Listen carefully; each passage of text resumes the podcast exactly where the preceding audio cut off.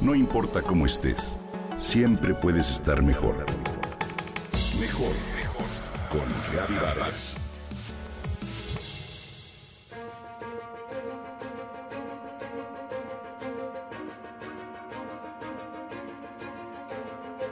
Durante la pandemia nos dimos cuenta que experimentamos cambios en nuestra estabilidad emocional y que estos también se asociaron con la alimentación.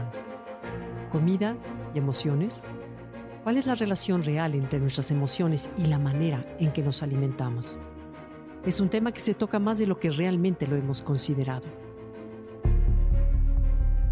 Primero, es importante comprender que una emoción es una respuesta de alerta que nos avisa sobre ciertos aspectos de nuestro alrededor.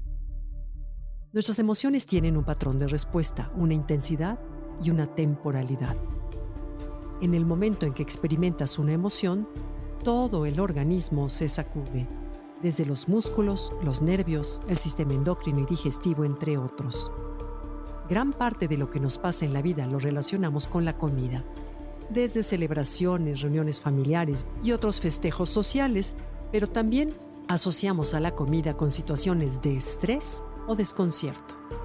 La manera en la que nos alimentamos se influye también por factores biológicos, geográficos, sociales, culturales y económicos. La combinación de esos factores determina cómo y qué comemos cada uno de nosotros. Por otro lado, la alimentación es una necesidad física, pero se encuentra mediada por distintos factores que se relacionan también con nuestra propia cultura.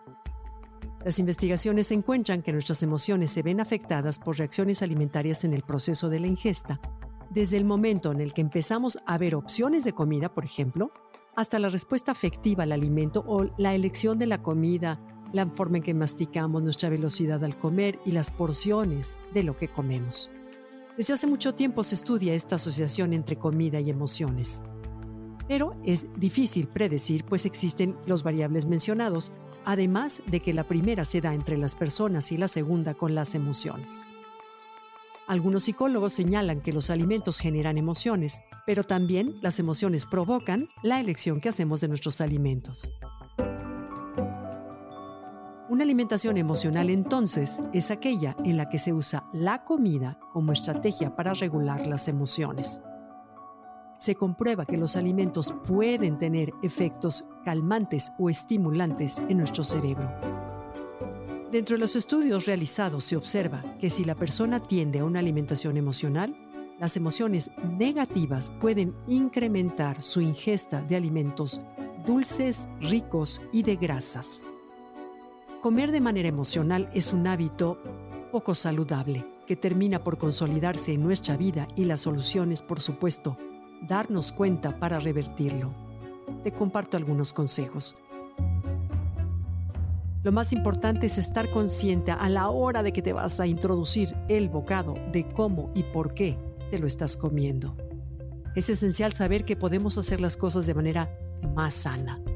Te recomiendo identificar el hambre emocional y que la diferencies de la física. Una vez que lo hagas, procura sustituirlo por otro placer momentáneo que no se relacione con la comida. Incrementa todas las actividades que te causen placer y finalmente, tratar de darle solución a aquello que nos está moviendo las emociones de una manera negativa. Como siempre, la salud está en nuestras manos y en nuestro estilo de vida.